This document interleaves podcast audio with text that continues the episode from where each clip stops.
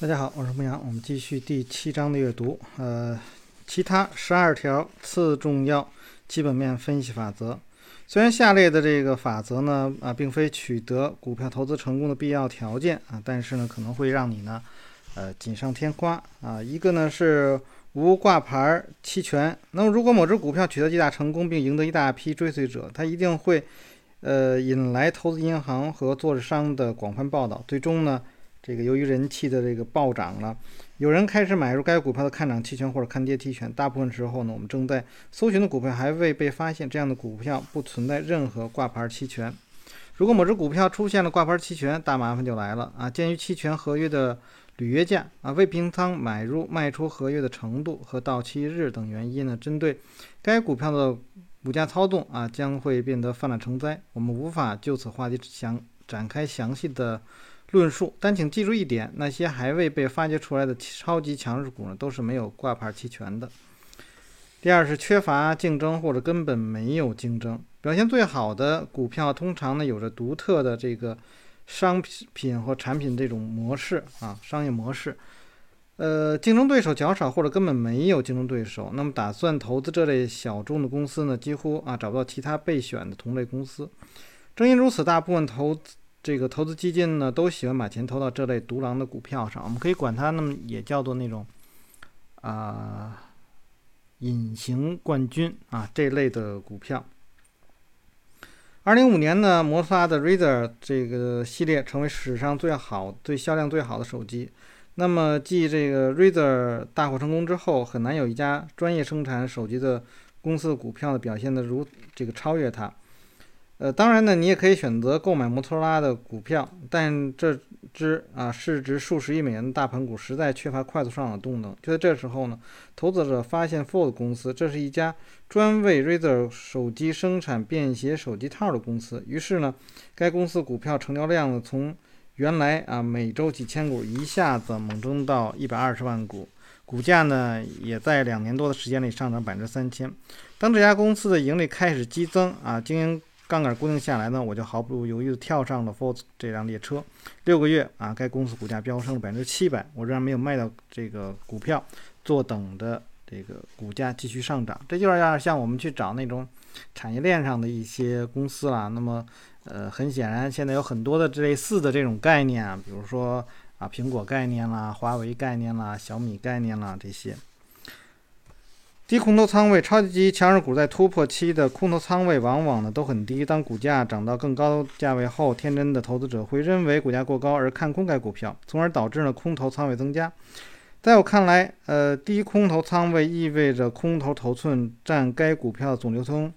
股份啊，不应该超过百分之二十。告诉你一个会让你大吃一惊的秘密：好的股票在行情启动时都有着低水平的空头仓位，因为人们没有理由赌这只股票。这样的公司呢，没有啊颇受空方追捧的丑闻。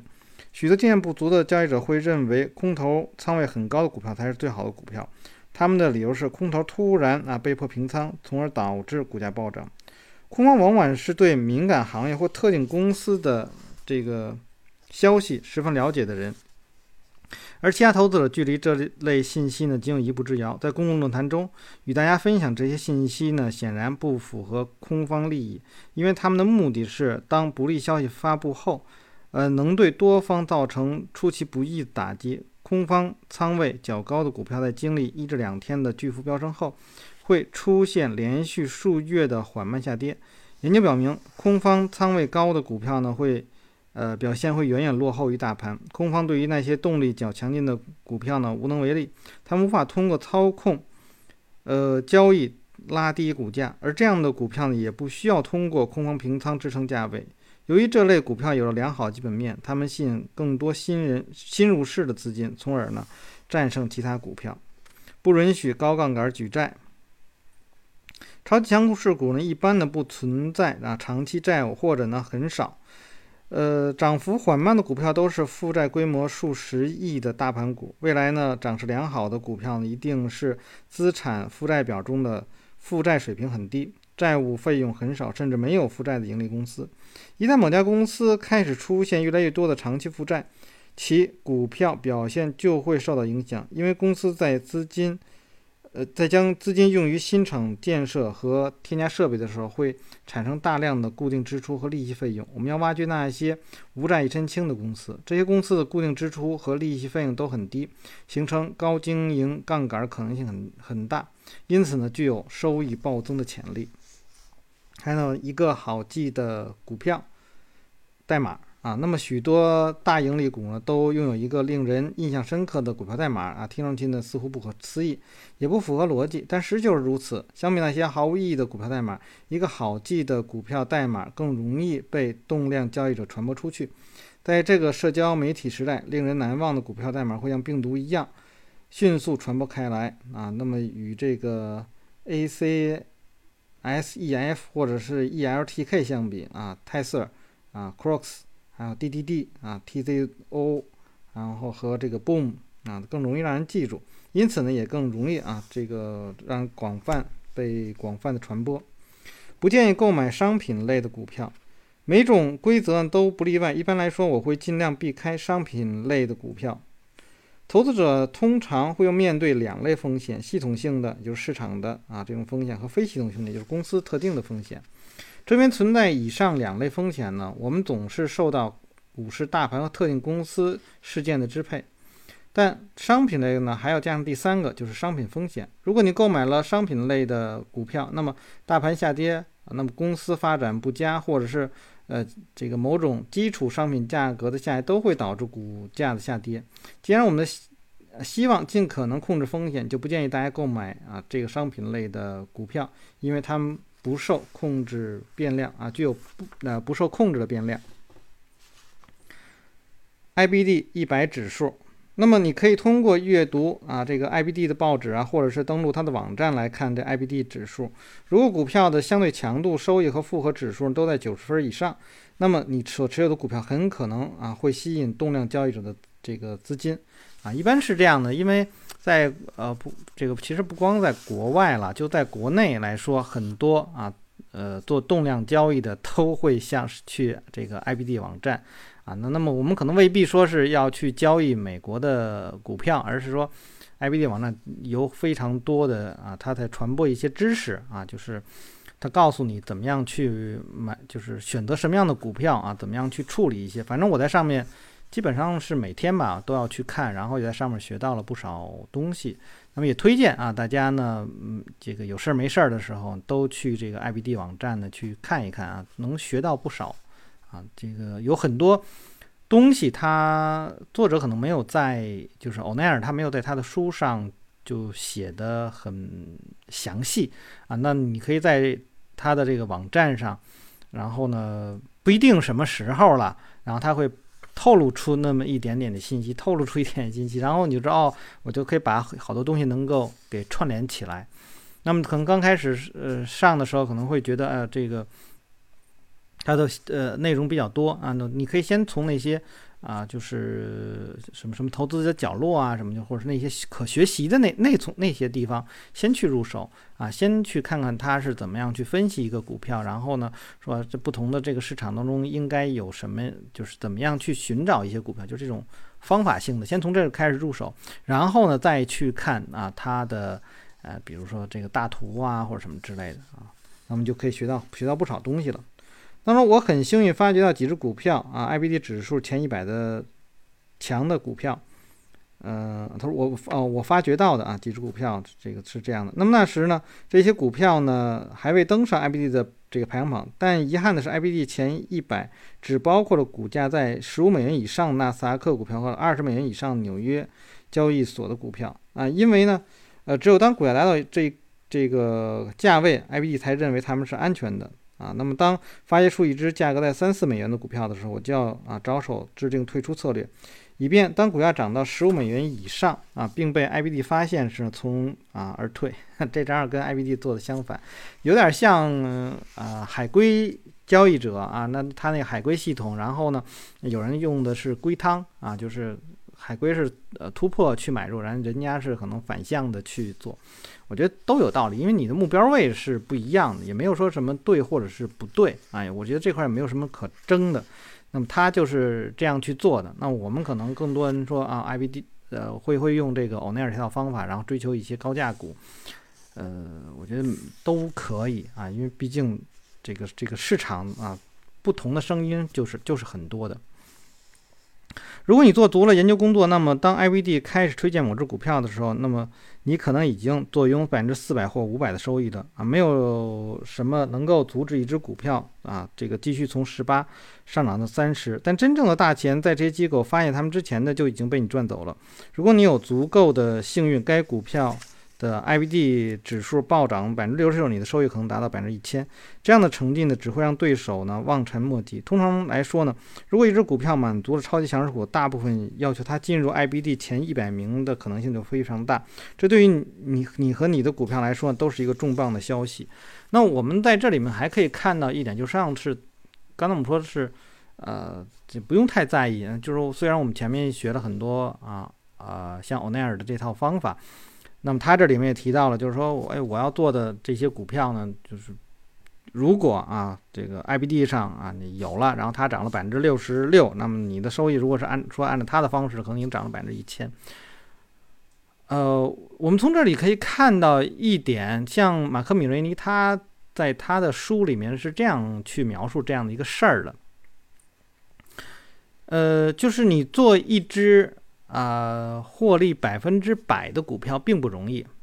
啊，但是你抓几只啊能够迅速涨百分之十的股票是非常容易的。那么我可以去不断的、不断的去做这个百分之十，然后就如果你的呃成功率也比较高，然后这种啊盈亏比也比较高，然后你的复利就出来了，然后就有可能，比如他是在某一只股票上赚了百分之一千。但是呢，你可能会在一百只股票里面获得比它还要多得多的收益，啊，就是就是这样的，大概是这样的一个意思啊。不像如果你按照复利的，肯定到不了那么高了，不用到一百只。那时间长短就不一定。如果说哎你的技巧很高，你每天做的股票第二天都能涨停的话，那么你可能很快就能达到啊这个百分之一千以上。啊，这个是我觉得不同的人所看待的事情不一样，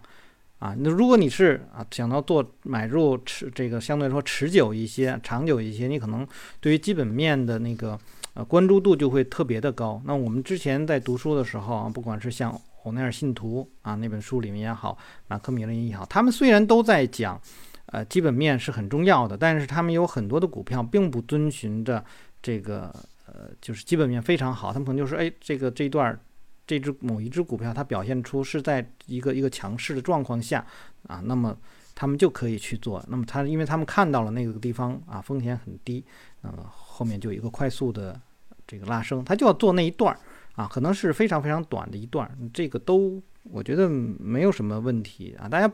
再去做。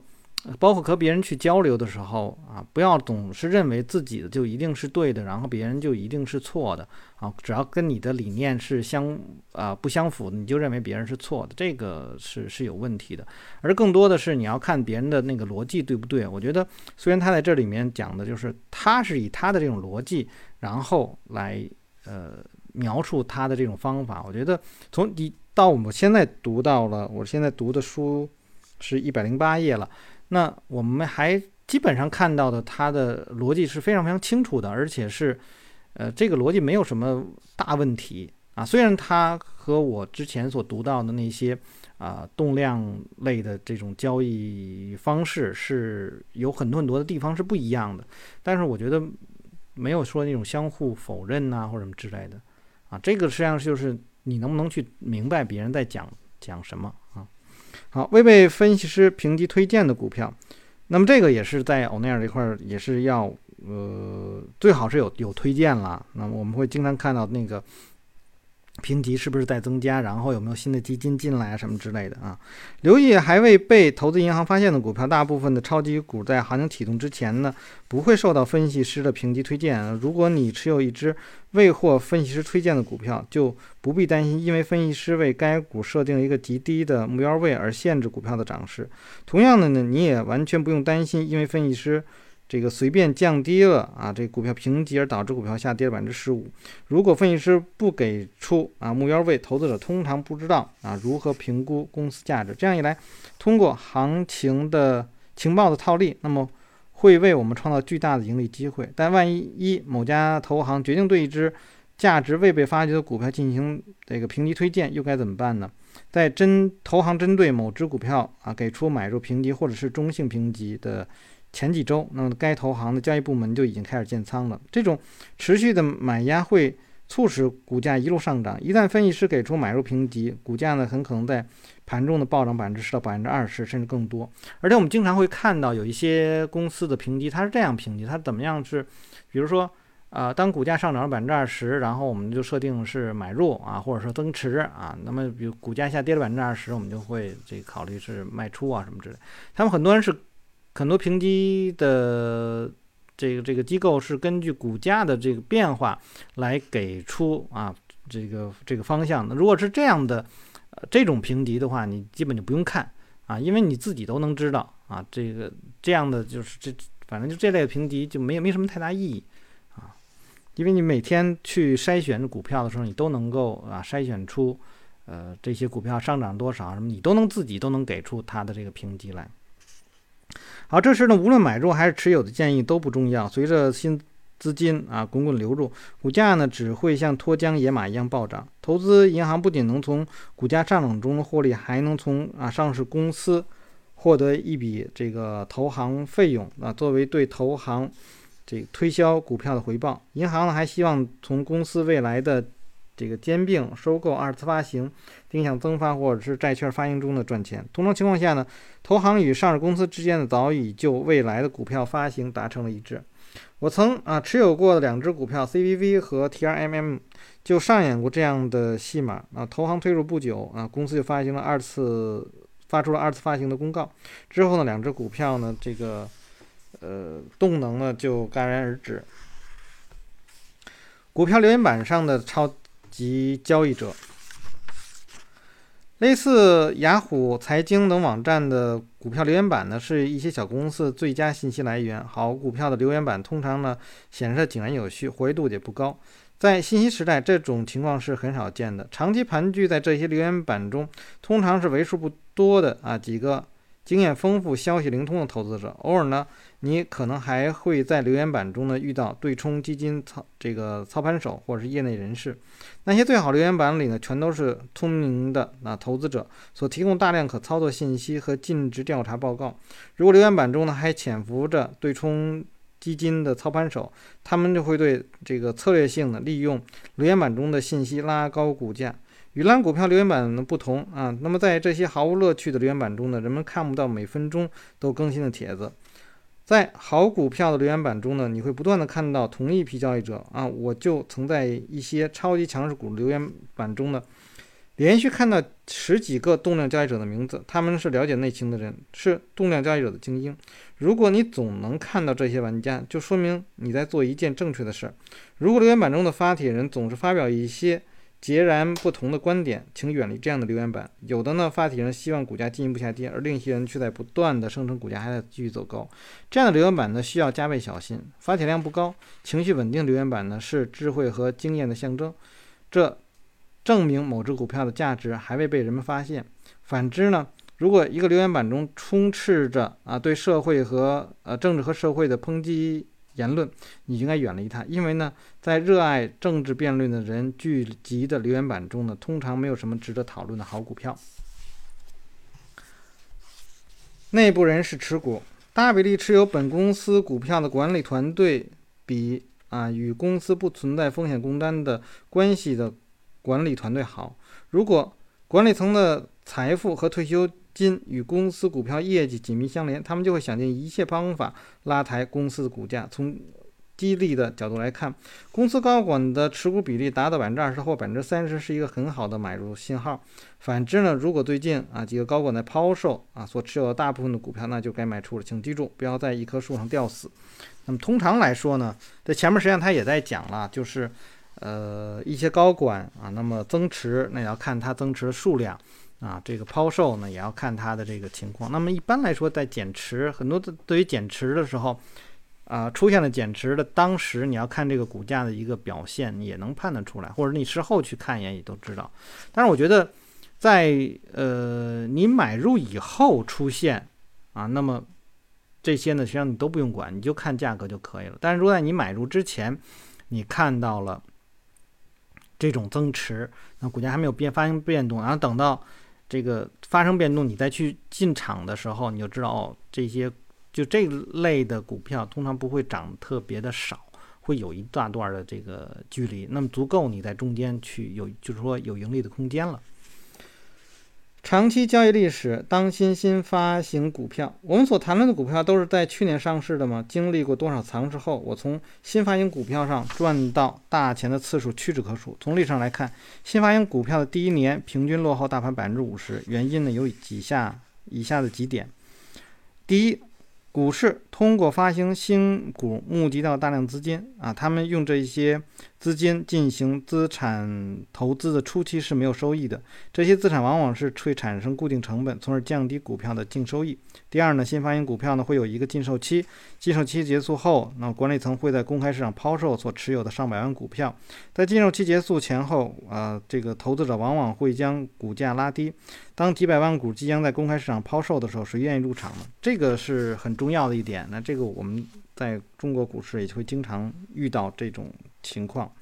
第三呢，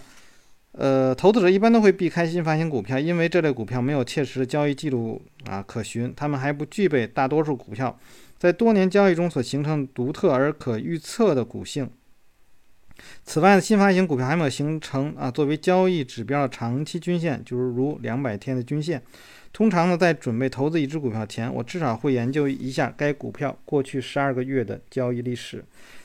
第四呢，在 IPO 前几周的路演过程中，嗯，保荐机构会不断拉高新发行股票的价格，新股承销商会对股票股价啊这个趋势持乐观态度。当股票正式上市时候，其股价。这估值无疑会偏高，因此呢，许多投资者给了新发行股票另一个名称——定价过高的股票。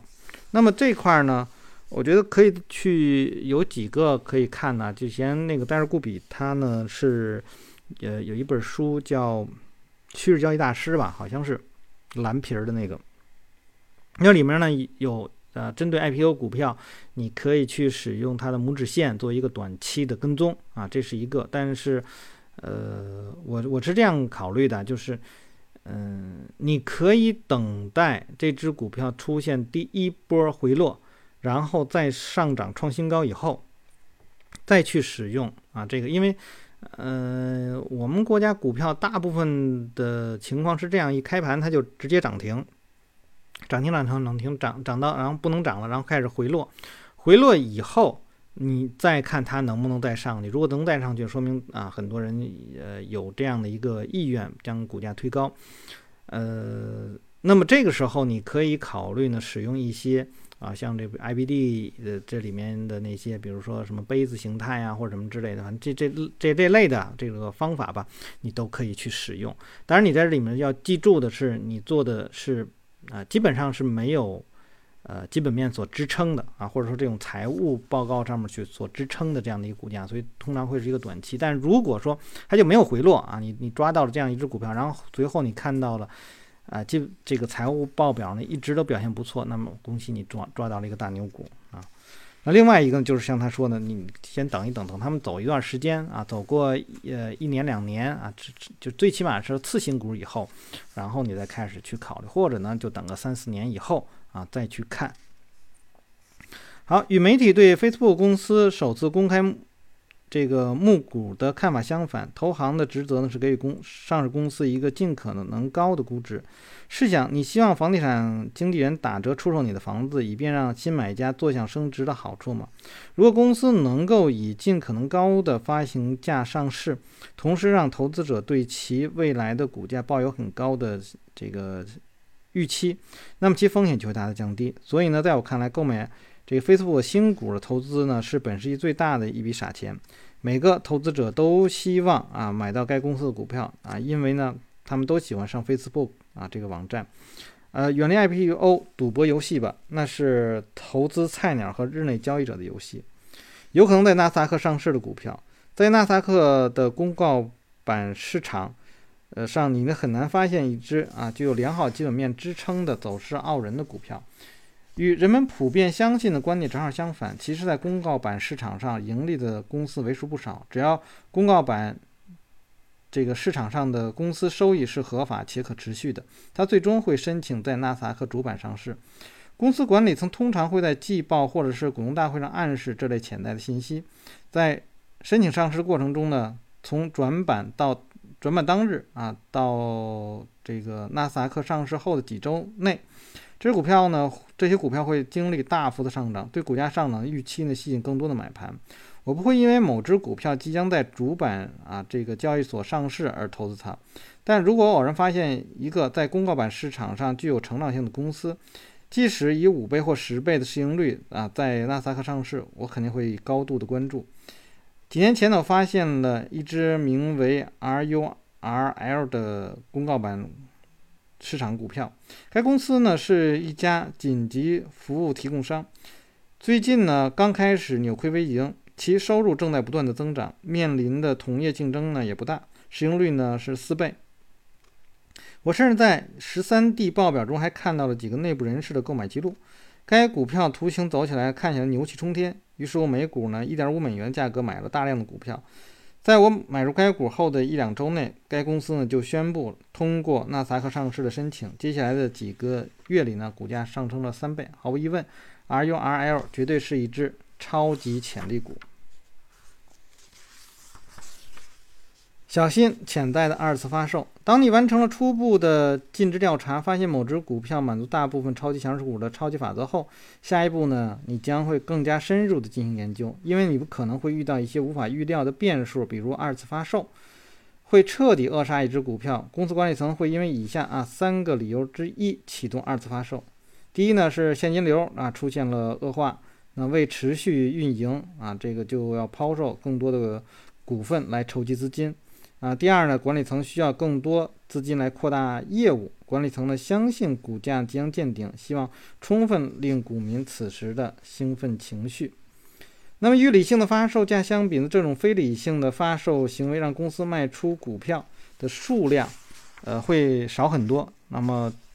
管理团队通常呢会不顾即时需求，利用股票的过高估值为公司储备大量的现金流。既然我们关注的是盈利公司，没有必要对第一个理由过分担忧。我们只需确定一点：公司的现金流足以应对未来的业务扩张。那么现金流这一块呢，在我们国家好像现在不是特别的，大家对它的重视度不是很高啊。那么我们实际上看到了很这个很多走势非常强的一些股票，它们现金流都不是特别的好啊。这个这几年我因为反正我总总是在看嘛，因为就是就是。国外是一直对现金流是比较重视的啊，然后我我说我们也重视重视吧，然后到一看呢，好多这种动量股票啊就走的比较好，这 这这一看到公司的现金流啊，好多都是负数啊。那么，然而第二、D 和第三呢，却是我们担心的啊，股价是否上涨的主要原因。在宣布非公开配售或二次发售之前，股票动能一般都会经历一个盘整期。为何在股票二次发售前，期动量呢会有所减退呢？这是因为在配股之前，那么公司管理层呢会和投资银行密切接洽，目的是将新发行股份出售给投行的客户。银行界呢流行这样一句话：由于即将宣布二次发售，了解新股发行的人呢就开始在这个公开市场卖空该公司的股票。更糟糕的是呢，投资二次发售股票的股民同时也参加了一些鲜为人知的阴谋，啊，持券卖空。多数人都假定二次发售的股票这个股份持有者是看好该公司的，于是希望呃以比市场更低的价格买入该公司的股份。但这样的情况根本不会出现，因为这些。股票持有者根本不关心股票的涨跌。我们假定某股票二次发售前的发行价呢是为四十美元，啊，成交价啊是为四十美元。那么股票经销商呢与黑尔先生接洽后呢，让他以三十四美元价格参与即将开始的二次发售。惠尔先生同意了这项交易啊，承诺呢以三十四美元的价格购买啊这个十万美元的这个这只股票。在宣布发售前的某个时间，惠尔先生进行一次持券卖空的操作，以四十美元的价格卖空一百万美元的这个股票。此时呢，惠尔先生的风险是完全对冲的，不论股票市场是跌，他都能从中赚钱。由于投行和参与二次发售的投资者在公开发售的前几天或几周开始建仓空头股票，从而导致股票啊下跌到了三十七美元。在宣布二次发售的当天，股票跌至三十四美元发行价附近。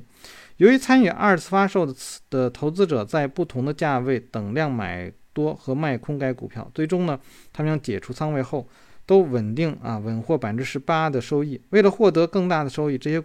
股份呢可能还附有认证权证啊，新式投资者呢会被认为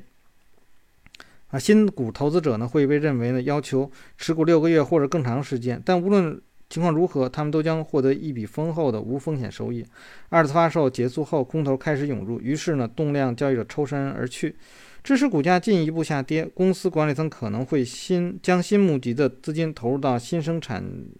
这个新的生产线等资产中，这些行为会导致固定成本增加，股份数量和成本的增加会在短期内抑制公司的收益的增长。这个案例告诉我们要尽量确定你投资的公司是否有这个支持其未来运营的充裕现金流，以及是否需要现金流支撑未来可能的业务。这个扩展，对于已经宣布进行二次发售的公司，我的经验告诉我，至少等待六个月以后再决定是否买入。以空头视角看问题，为了在买入股票前充分了解潜在危险，你应该以一个空头视角来观察股票。我建议投资者呢，呃，读者不要受大众媒体的影响，但这种情况下，你应该阅读最近看空该公司股票所有文章，啊，以此了解空头的观点。啊，比如浏览股票留言板上的看空帖子，像留言板中的多方发问：为什么意外事件最有可能打破你们的乐观预测？浏览公司的十 Q 报表，尤其留意风险部分，不做一名平庸投资者，勇于找出与你相这个想法相悖的信息，这样呢你就。这样你就能够远离垃圾股票。最重要的是，在决定购买股票前呢，一定要做逆势研究。一旦建仓完毕，就不要浪费时间听取空头的意见，这只会让你在错误的时间卖出股票。正确做法是，买入股票后坚持你的看涨观点，只有当后文即将讨论的卖出超级法则中的一个或多个条件满足后，才考虑卖出股票。经过你的研究，你发现了一家具有如下特征：有盈利，价格。价值被低估，涨势迅猛，有内部人士买入，高经营杠杆，低流通性，无负债和漂亮走势图，这就是一个完美的时刻。既然你已经发现了这只股票，好戏即将开始。此时，你应该怎么做呢？你应该立刻即出击买入该公司股票吗？不，发现一只超级强势股并不能说明一切问题，重要的是何时买入和何时卖出。好，我们就把第七章呢。这个读完了，那么这里面有一些可能跟我们国家股票不太一样啊。那么，呃，但是呢，就今天所读到的这些，因为他说了，已经不是是最重要的那一批，呃，只是呢，呃，有一些重要。那么我讲呢，呃，根据每个人的经验来看吧，就是重点呢，我觉得实际上在最后那一段，就是还是首先。注意啊，什么叫做超级强势股？他们都注，他们有哪些的这个特征？那么这类股票就是相当于你建立了一个非常有潜质的股票池。那么后面呢是何时买入呢？啊，在何处买入呢？那么这个实际上是一些就是啊风险管理的啊，可以可以很好进行风风险管理的一些一些点。那么看下面它是怎么样去讲的。好，那就今天到这儿。大家如果喜欢我读书啊，希望订阅、分享、按赞以及关注我的微信公众号“牧羊交易”啊。那有什么要说的，也可以在下面留言。我们下次再见。